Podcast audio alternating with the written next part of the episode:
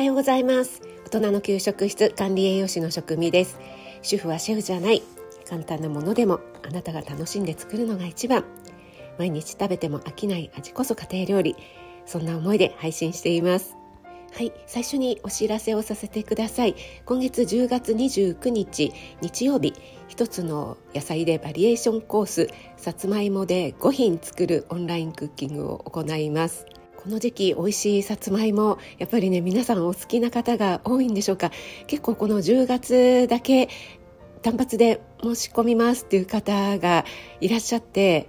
初めての参加なんですけどという方もねいらっしゃるのでとっても嬉しいですね。あの初めてでも全然大丈夫ですのでこちらこそどうぞよろしくお願いします。こういったねレッスンとかってやっぱり初めて参加する時ってちょっとどうしようとか躊躇するっていうんですかドキドキしますよねそれでもねよし申し込んでみようっていうふうにねその一歩踏み出していただけたっていうのがもう私にとってはものすごく嬉しいです。えー、ありがとうございますそしてこのレッスンはですねまた1月まで続いていきますので来月11月は、えー、ブロッコリーを予定していますちょっとお好きな野菜とか気になるコースだけ単発でのお申し込みも大歓迎ですのでどうぞ引き続きよろしくお願いします何かわからないところがありましたら本当にお気軽に私の方にレターでも DM でも何でも OK なのでお問い合わせくださいね。はい、ということで前置き長くなりましたが今日は食レポをしたいと思います。はい、えー、先週の朝ライブでキャロットケーキを作りましたよという話をちらっとしたかと思います。はい、その自分で作ったキャロットケーキを自分で食べて食レポをするというをやってみたいと思います。これはですね基本のレシピは昨年12月にえー、あきよちゃんとですねオンラインレッスンコラボレッスンをさせていただいた時に作ったアップルジンジャーキャロットケーキが基本のレシピになっています。ただ全部材料が揃わなかったのでちょっとねありもので済ませたというところがあるんですが今回は上に乗せるりんごがたまたま切らしていましたのでえっと、キャロットケーキといえば上にこう白い、えー、クリームというかフロスティングというのがかかっているものが多いと思いますがそれをね今回はちょっと作って塗ってみました。これね豆乳で作ってみました。豆乳フロスティングというものなんですが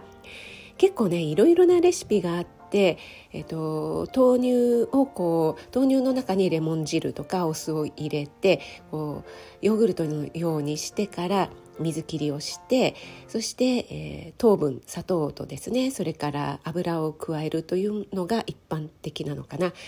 私はですねもう一番簡易的な もうねもともとあのヨーグルト状になっている豆乳ヨーグルトを買ってきましてそれを水切りをしてあの濃度をね濃くしましてでそこにアガベシロップを加えてよくこう泡立て器でぐるぐるやったら結構ツヤが出てきましたのでね。で油を入れてもいいんですけどもまあ入れなくてもいいかな という感じでねはい塗ってみました。でこのねアップルジンジャーキャロットケーキとかのが 今回はアップルなしですけども米粉で作るタイプのもので意外とねあの淡白というか米粉だし、えー、バターも使ってないしまあ油は入れるんですけどもね。結構ねあのボソボソ感というかいわゆる乳脂肪たっぷりのケーキとはちょっとかけ離れた感じではあるんですがすごくね素朴な味でなんかいかにも体に良さそうだなっていう感じがします。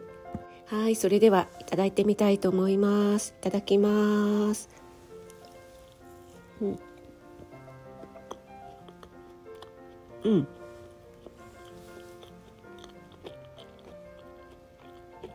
うん。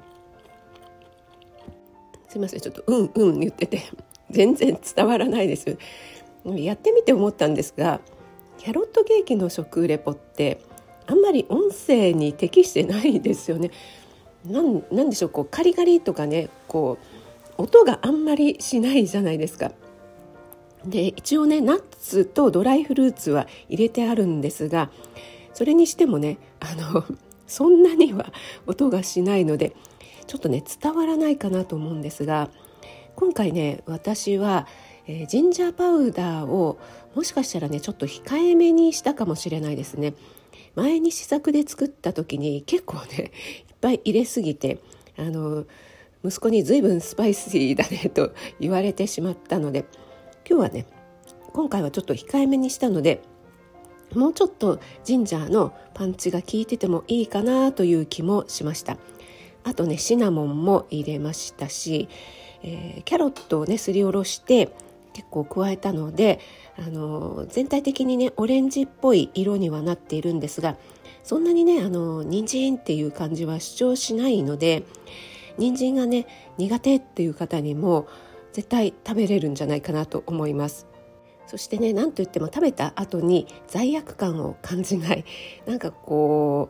う乳脂肪分たっぷり入れちゃったなっていうようなあの 胃がもたれるとかカロリー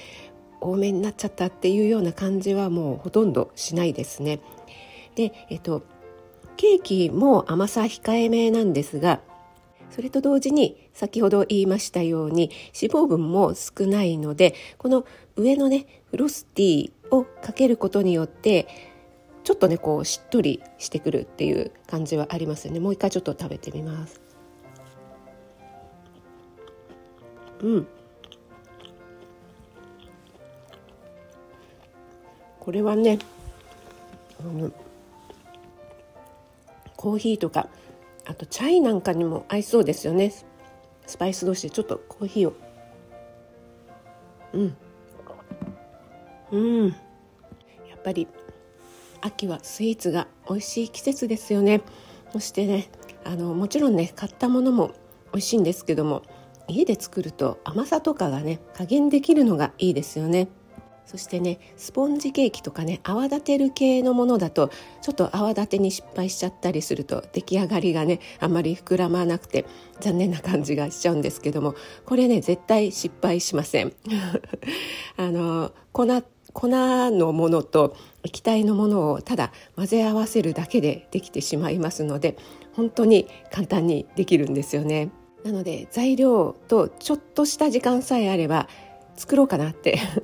思います。あの計量はしていただくんですけどもね測ってあと混ぜるだけなのでこれはね昨年受けてくださった方もぜひリピートしていただきたいなと思います。